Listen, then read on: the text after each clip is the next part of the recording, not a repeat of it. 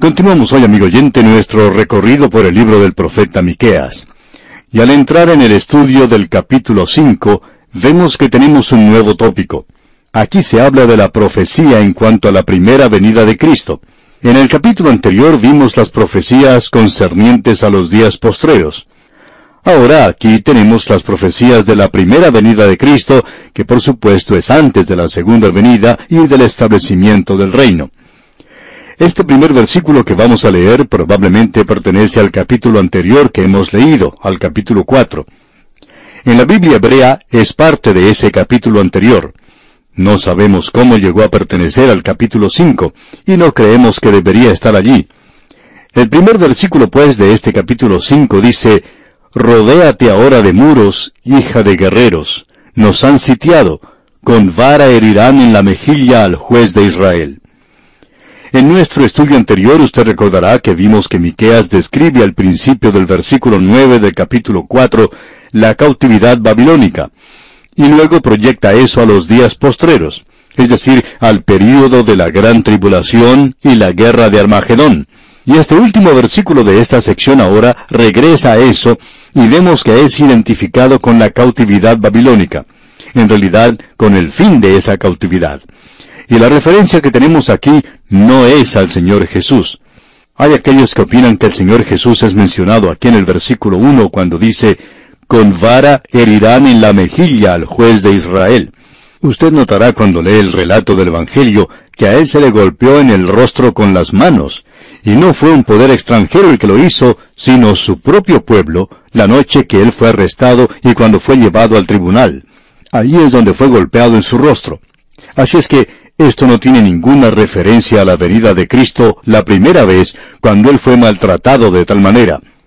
Hay otros pasajes que sí se refieren a esto, pero no este en particular. Probablemente esto se refiere al fin del reino davídico, de esa época en particular, es decir, hasta la cautividad babilónica. Si usted lee el capítulo 25 del segundo libro de Reyes, en el versículo 7 dice, Degollaron a los hijos de Sedequías en presencia suya, y a Sedequías le sacaron los ojos, y atado con cadenas lo llevaron a Babilonia. Creemos que esta es una referencia a este instante, por cierto que se puede aplicar aquí, y esto demuestra lo que parece ser el final del linaje de David, porque Sedequías no era un descendiente directo. Usted recordará que cuando llegaron al mismo final, que Joaquín se rebeló contra el reino de Babilonia, contra su rey. En efecto, le hizo frente al principio. Entonces el rey de Babilonia, Nabucodonosor, le llevó en cautividad. Luego Joaquín fue colocado en el trono. Eso fue lo que sucedió allá en el segundo libro de los Reyes, capítulo 24, versículo 15, donde leemos, Asimismo llevó cautivos a Babilonia a Joaquín, a la madre del rey, y a las mujeres del rey, a sus oficiales y a los poderosos de la tierra, cautivos los llevó de Jerusalén a Babilonia. Ese era el linaje davídico que fue llevado a la cautividad, y de este linaje vienen María y José como campesinos más adelante. Pero lo que aquí se menciona es en referencia a Sedequías. Este era un tío de Joaquín, y fue Nabucodonosor quien lo instaló a él sobre el trono. Y cuando él se rebeló, entonces Nabucodonosor ya estaba cansado de tratar con ese linaje. Así es que él toma a Sedequías, da muerte a sus hijos ante él mismo, y luego le saca los ojos a Sedequías y le lleva en cautividad a Babilonia. Ahora, al leer eso, uno puede hacer conclusiones de que ese sería el final del linaje davídico, que la profecía que se le hizo a David y a aquellos de los cuales habían hablado los profetas una y otra vez, de que vendría uno del linaje de David, uno pensaría que eso ya no puede tener lugar. Y así llegamos ahora a un versículo que está en contraste con todo eso. El versículo 2 del capítulo 5 de Miqueas comienza diciendo, pero, y esa pequeña conjunción pero allí nos muestra que hay un cambio de dirección. Aquí se presenta el otro lado de la moneda. Pero tú, Belén Efrata, a pesar de lo que ha sucedido con Sedequías y su linaje, el linaje de David ya estaba en la cautividad. Ellos habían llegado a ser personas pobres y ahora tenemos la venida de un Mesías. ¿Y de dónde viene?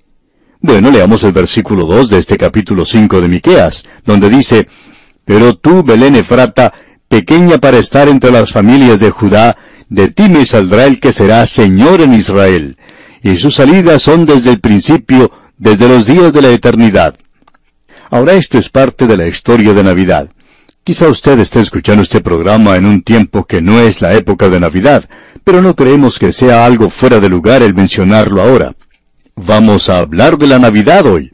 Quizá sea apropiado que cantemos en este instante Oh Aldehuela de Belén. Quizá parezca estar fuera de lugar, como ponerse un traje de baño en pleno invierno o abrigarse mucho en pleno verano. Eso es algo fuera de lugar. Podríamos considerar esto como algo quizá fuera de lugar, pero la Biblia, amigo oyente, no desaprueba esto, porque este es el punto al cual hemos llegado ahora. Y aquí tenemos lo que la palabra de Dios tiene que decirnos. Ahora creemos que probablemente uno podría hacer aquí una corrección sin llegar a ser extremista. En realidad, Cristo no nació el 25 de diciembre. Podríamos estar casi seguros de esto. Hay quienes tratan de identificar esto con el invierno, así es como llegó al calendario, pero no estamos seguros de que haya sido así. Probablemente él nació durante la primavera, porque en diciembre los pastores no estarían en las laderas de las colinas con sus ovejas, sino que estarían dentro de las cuevas que rodean esa zona. Posiblemente su fecha de nacimiento sea más cerca al mes de mayo que al 25 de diciembre. Pero no queremos entrar en argumentos en cuanto a esto. Creemos que esta es una buena fecha para observar esta historia de la Navidad creemos que es necesario quitar todo el paganismo que se ha agregado a la Navidad. Probablemente sea mejor observar el nacimiento de Cristo sin todos esos adornos de campanitas, de árboles y de las multitudes y del clamor que existe en la Navidad hasta sin Papá Noel. Ahora usted debe recordar que el profeta Miqueas era contemporáneo de Isaías y parece haber bastantes pasajes paralelos. Alguien ha dicho que Miqueas es una versión condensada del libro de Isaías. Y entre estos pasajes maravillosos, proféticos, tenemos esta referencia al lugar de nacimiento de Cristo. Parecería una referencia casual, sin embargo se le da énfasis en el Nuevo Testamento. Es algo destacado que después que esta profecía fue dada, se cumpliría 700 años después. Honestamente hablando, debemos decir que lo destacado no es que Belén fue elegido para ser su lugar de nacimiento. Eso sería normal. Era el lugar de nacimiento de David, ese era su lugar. Allí era donde se había originado la familia de David, así es que uno esperaría que el Mesías naciera en ese lugar. Pero lo que hace destacado todo esto es que bajo las circunstancias de lo que ocurrió en el versículo 1, de que a Sedequías le habían sacado los ojos, le habían llevado cautivo a Babilonia, y allí ya estaba la familia de David en cautividad y esclavitud, ¿Cómo es posible entonces que haya uno que nazca del linaje de David para sentarse en el trono? Bueno, él dice aquí en el versículo 2 del capítulo 5 de Miqueas, Pero tú, Belén Efrata, pequeña para estar entre las familias de Judá. Ahora lo que hace de Belén algo interesante es esto, que aunque esa era la ciudad de David, el lugar apropiado para el nacimiento de un rey, y la mayoría de los descendientes de David habían nacido en Jerusalén, esa era la ciudad capital, pero él iba a nacer en Belén, la ciudad de David. Ahora, ¿cómo podría suceder eso? Bueno, el evangelista Mateo une cuatro profecías que no están relacionadas la una con la otra. Él tenía que nacer en Belén y eso parece estar fuera de contexto, porque iba a haber un llanto fuerte en Ramá, al norte de Belén. Él iba a ser llamado de Egipto. ¿Y cómo iba él a llegar a Egipto? Él es llamado de Egipto y tiene que ser llamado un nazareno, evidentemente por la forma de vivir que tenía. Pero él iba a recibir ese nombre viviendo en Nazaret en esa época. Ahora bien, ¿cómo se puede juntar todo esto? Bueno, de la forma en que Mateo relata la historia, eso ocurre sin forzar las circunstancias y las cosas sucedieron de forma normal y natural. Y permítanos cambiar esa expresión para decir que sucedieron en una forma sobrenatural porque Dios era quien estaba dominando todo eso. Leamos ahora una vez más el versículo 2.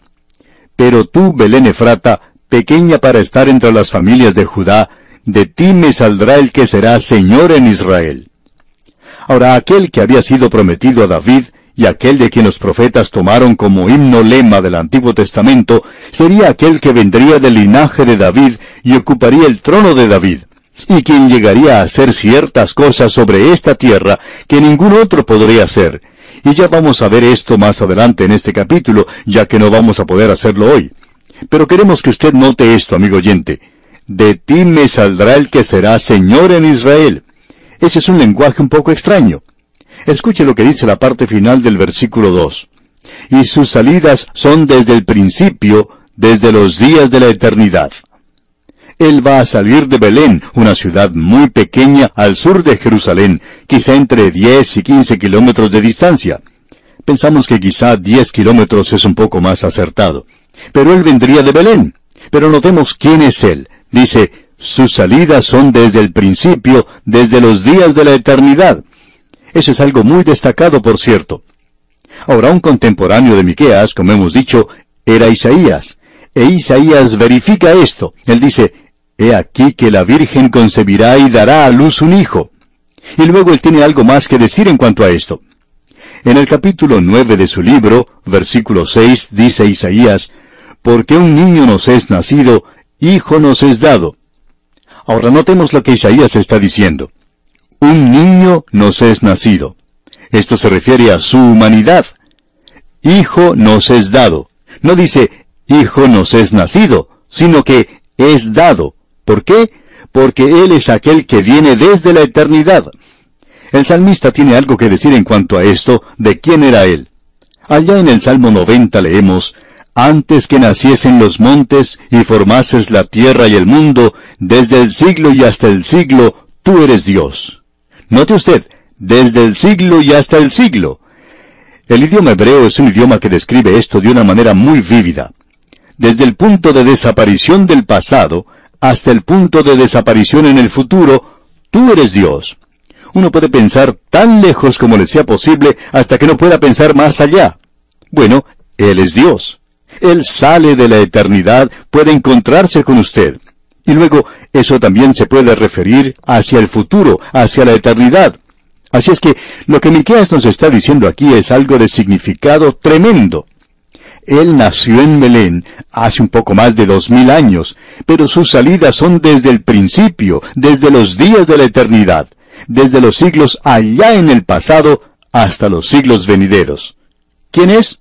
Bueno, desde el siglo y hasta el siglo, tú eres Dios. Y eso no termina nunca, amigo oyente, y veamos algo más en cuanto a esto. En el capítulo 8 del libro de Proverbios, usted recordará que cuando estábamos observando esto en este pasaje de Salmos y Proverbios, destacamos lo que aquí se decía. En el capítulo 8, versículo 23 de Proverbios dice, Eternamente tuve el principado desde el principio. Aquí se está indicando que él fue ungido. Dice, fui ungido desde el principio antes de la tierra, antes de los abismos fui engendrada, antes que fuesen las fuentes de las muchas aguas. Antes de que ocurriera cualquier creación, Él ya era Dios. Sin embargo, Él vino a la creación, a un lugar muy pequeño, por cierto, a un pueblo llamado Belén. Y quizá uno se pueda confundir con otro Belén que estaba un poco más al norte. Por tanto, Él lo identifica como Belén Efrata, la ciudad de David, donde nació David. Pero el Mesías iba a salir de ese lugar, y el versículo 2 dice, y sus salidas son desde el principio, desde los días de la eternidad. Amigo oyente, debemos decir que esto es algo que asume mucha importancia cuando uno comienza a entrar en el Nuevo Testamento. Debemos regresar nuevamente al asunto de la fecha y decir que diciembre es algo muy improbable porque se ha cambiado el calendario de vez en cuando.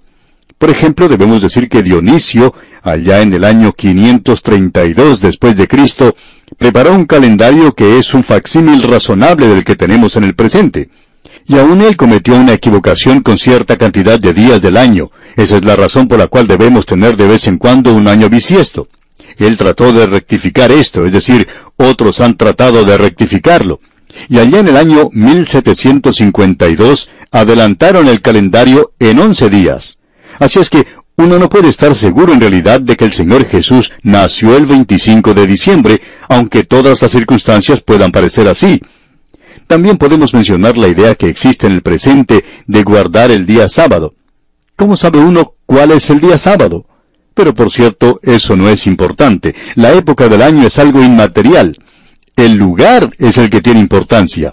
El Señor Jesús nació en Belén, y ese es un hecho que tiene valor histórico y puede ser autenticado por la historia. Ahora Miqueas mencionó ese lugar 700 años antes del nacimiento de Cristo, y no es destacado el que él eligiera Belén. Lo milagroso es que 700 años más tarde, después de haberse dado la profecía con tantas cosas, con tantos hechos que sucedieron en el lapso de esos 700 años, existía muy poca probabilidad de que alguien del linaje de David pudiera nacer allí. Eso estaba totalmente fuera de consideración, ya que todo estaba en contra de esto. Ya no vivía nadie del linaje o de la familia de David en Belén. Ellos habían sido esparcidos. La dispersión los había llevado fuera de esa tierra. Y aún así, Belén tenía que ser el lugar según Miqueas.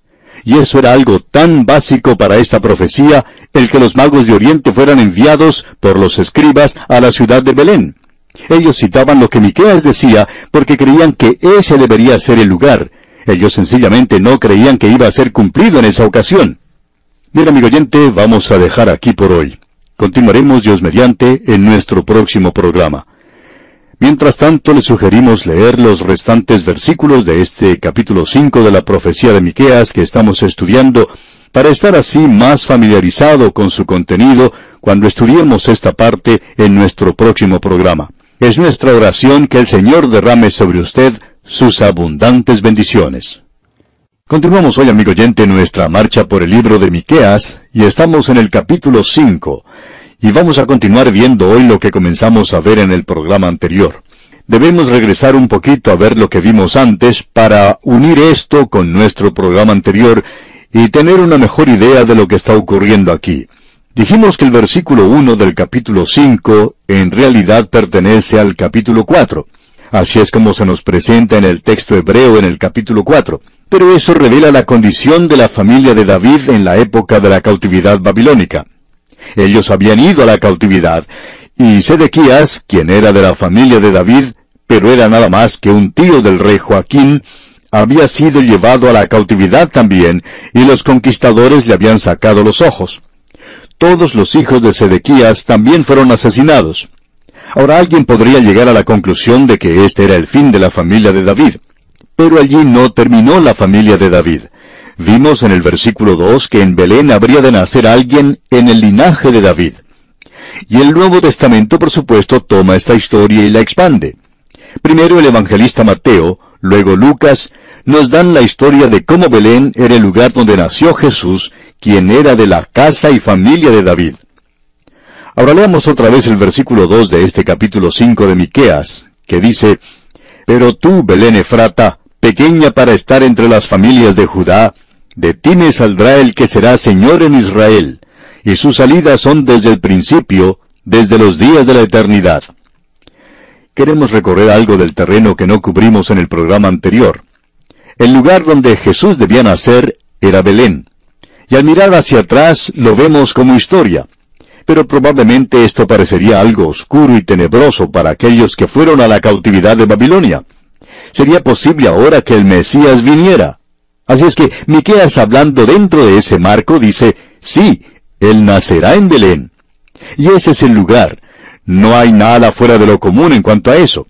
Pero el hecho de que Cristo naciera allí y las circunstancias que llevaron a su nacimiento en la ciudad de Belén que son cosas muy conocidas para nosotros, nos muestran algo que es destacado, considerando lo que había ocurrido en los años intermedios desde el tiempo de la cautividad babilónica por 500 años. ¿Cómo era posible que alguien naciera allí? Bueno, si ese pequeño asno en el cual montaba María, de Nazaret a Belén, hubiera tropezado y María hubiera caído, Jesús probablemente hubiera nacido en algún lugar a lo largo del camino. Pero vamos a decir algo con mucho cuidado, amigo oyente. Y es que ese pequeño asno no podía haber tropezado. En realidad, esa era la forma de viajar más segura que ella podría haber tomado, porque ese pequeño asno no podía tropezar. Ahora esperamos que esto no lleve a nadie a tomar un punto de vista fanático en cuanto a viajar. Cierto hombre que sabía que al doctor Magui no le gustaba viajar en avión, en cierta ocasión, cuando se enteró que él iba a hacer un viaje, utilizando este medio de transporte, se le acercó y le dijo, hermano, yo no quiero que usted se preocupe en cuanto a este vuelo. No quiero que usted se preocupe porque yo he orado y quiero que usted sepa que el Señor me ha mostrado que ese avión no podrá caer. Bueno, el doctor Magui no prestó mucha atención a algo así, sino que lo dejó de lado como una tontería. Ese hombre no podía saber eso, y no lo sabía. El avión, por supuesto, tampoco se cayó, y le damos gracias a Dios por eso. Pero aquí el caso es diferente. El Señor Jesús iba a nacer según lo que se había profetizado, y ese pequeño asno en el cual viajaba María era seguro y él tenía que arribar a la hora exacta, ya que el tiempo había sido señalado desde la eternidad. El apóstol Pablo dice allá en su epístola a los Gálatas capítulo 4 versículo 4, Pero cuando vino el cumplimiento del tiempo, Dios envió a su Hijo, nacido de mujer y nacido bajo la ley. El pequeño asno fue más puntual, seguro y preciso que lo que puede ser cualquier avión a propulsión en el presente. Y ahora, como vimos en el programa anterior, Miqueas nos dice dos cosas. Leamos una vez más este versículo 2. De ti me saldrá el que será Señor en Israel. Del pequeño y humilde Belén. Este es su nacimiento, la encarnación. Tiene que ver con su humanidad. Él se cubrió a sí mismo con su humanidad en Belén. Y notemos que también dice, y sus salidas son desde el principio, desde los días de la eternidad y su existencia era previa a su nacimiento y esta es la preencarnación. Estamos hablando de la deidad de Cristo. Ya hemos visto anteriormente el hecho de que un niño nos es nacido, allá en Isaías capítulo 9. Eso es lo que Isaías dijo, eso es en Belén. Hijo nos es dado, y eso es desde el cielo. Y el Señor Jesucristo mismo dijo, salí del Padre y he venido al mundo. Otra vez dejo el mundo y voy al Padre. Notemos ahora la preencarnación, la deidad de Cristo. Miqueas dice aquí, sus salidas son desde el principio.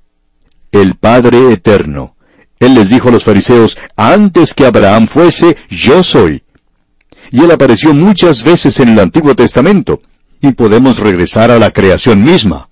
Todas las cosas por él fueron hechas, nos dice el apóstol Juan y sin Él nada de lo que ha sido hecho fue hecho. Él es el Creador, porque en Él fueron creadas todas las cosas, dice el apóstol Pablo en su epístola a los Colosenses. Y en el jardín del Edén, Él era la voz de Jehová Dios que se paseaba en el huerto al aire del día.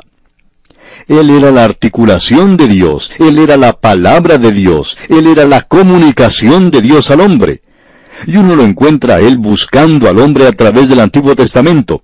Él se le apareció a Moisés en la zarza ardiente y le dijo, he venido a darte libertad. Él era el Redentor, y por tanto tenemos esto, desde el siglo y hasta el siglo, tú eres Dios.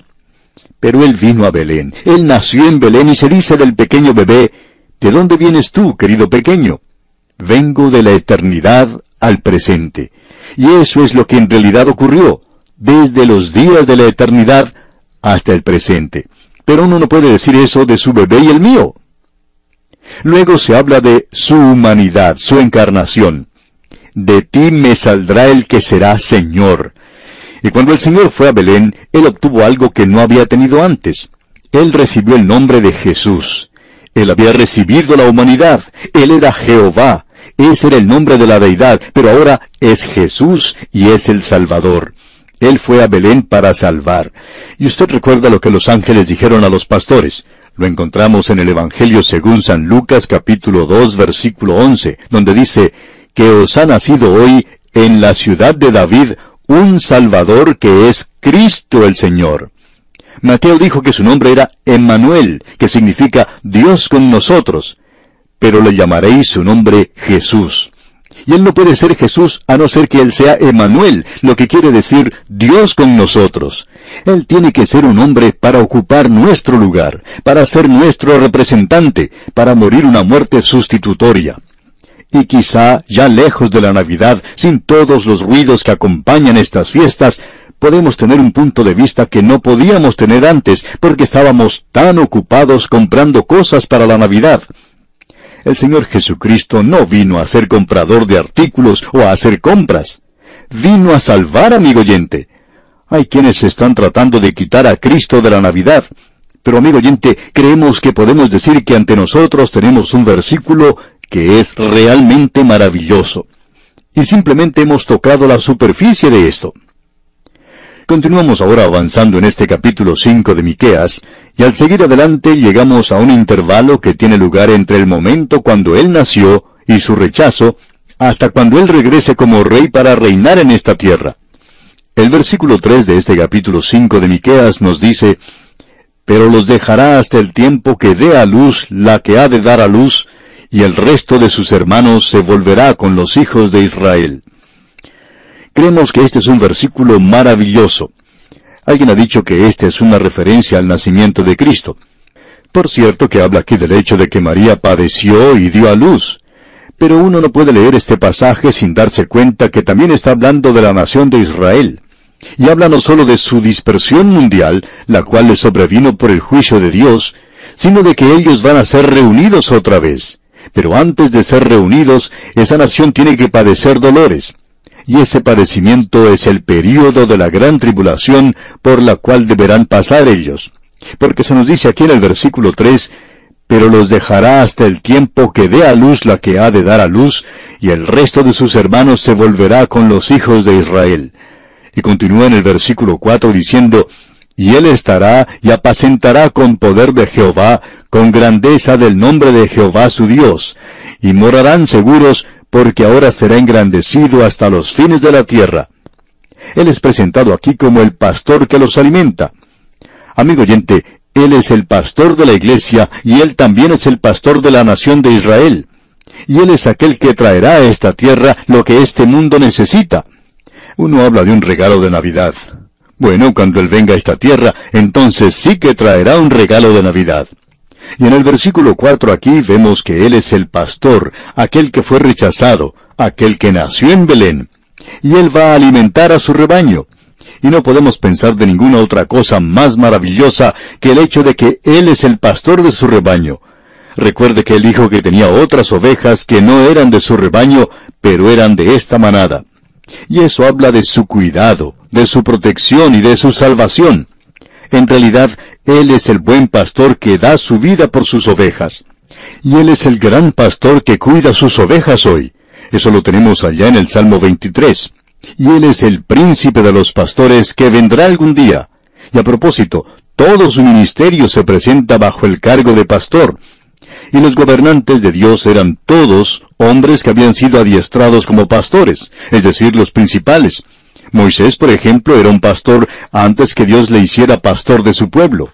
David era un pastor antes de llegar a ser el gran rey que fue. Ahora, ¿qué es lo que él va a traer como ese gran regalo de Navidad? Bueno, vamos a tener que seguir leyendo.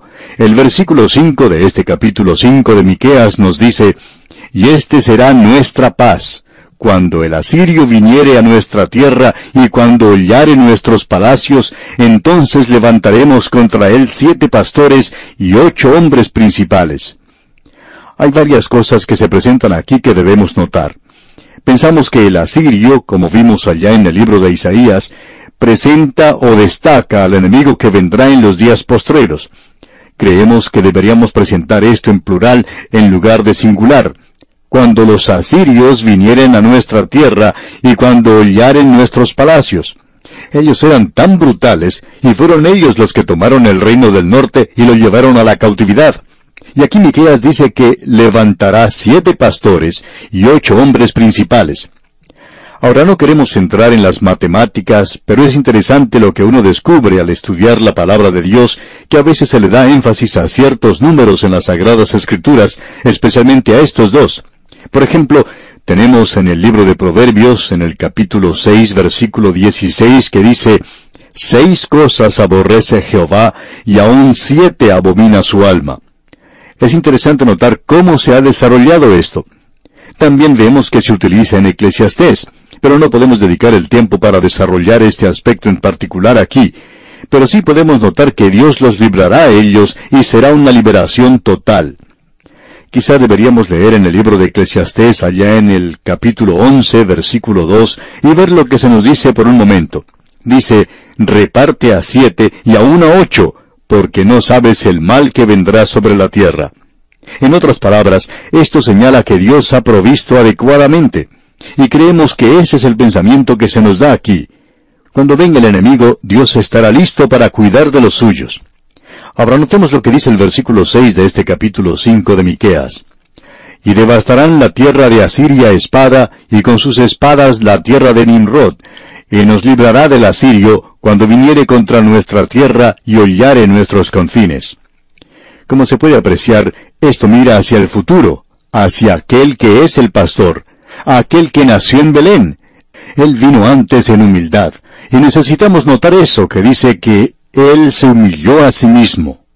Nosotros no hacemos eso. A veces son las otras personas las que nos humillan. Pero Él se humilló a sí mismo. Y hubo un despojamiento de parte de Cristo, porque dice que Él se despojó a sí mismo. Ahora, ¿de qué se despojó Él? No fue de su deidad, porque ese pequeño bebé tan indefenso que reposaba en los brazos de su madre podía haber dicho una palabra que hubiera causado que este universo cesara de existir. Él es tan Dios como el mismo Dios y Él es tan hombre como el mismo hombre. Pero Él se limitó a sí mismo, y esa es una limitación propia, eso es aquello que Él hizo voluntariamente. Nosotros no nos limitamos a nosotros mismos voluntariamente, sino que al contrario, nos ensanchamos. Nosotros somos agresivos, queremos ganar, queremos estar en la cumbre. El hombre es egoísta, centrado en sí mismo. Pero Él es el pastor, Él vino a Belén. Esa no era una ciudad real, esa no era la capital. Él nació en un pesebre, y ese no es el lugar para que nazca un rey. Pero Él vino y se humilló a sí mismo. Él vino de esa manera. Y Él es el pastor. Él vino como pastor para morir por su pueblo.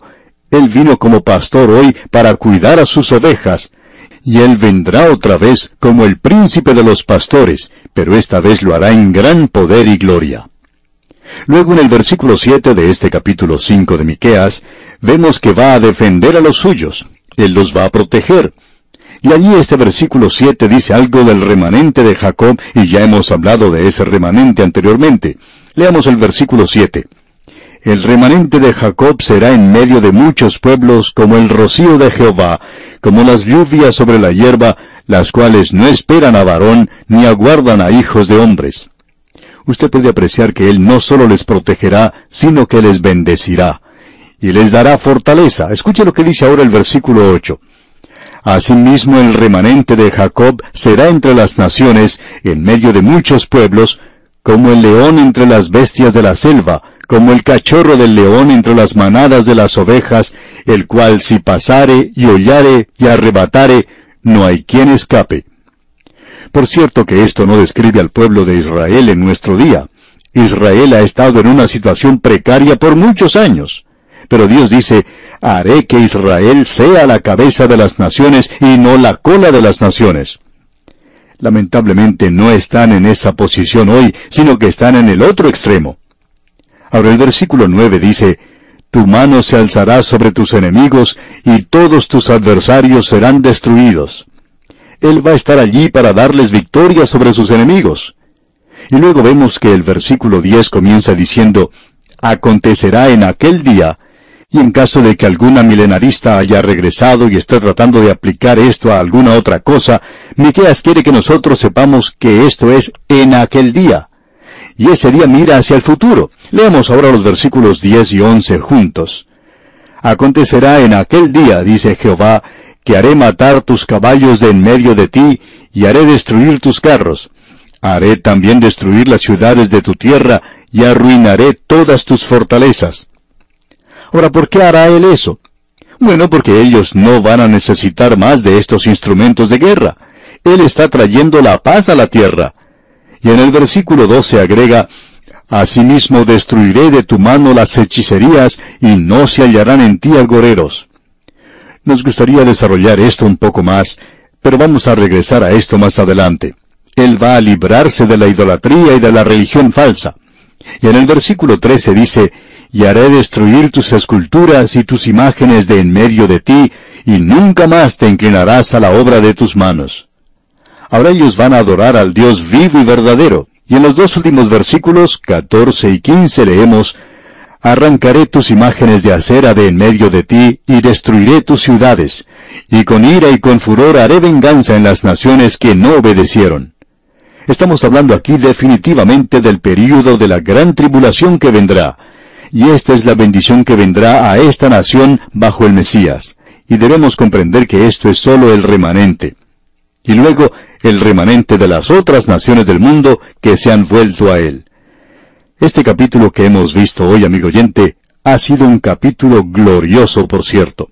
Dios mediante nuestro próximo programa entraremos a estudiar el capítulo 6. Que Dios sea con usted en todo tiempo es nuestra ferviente oración.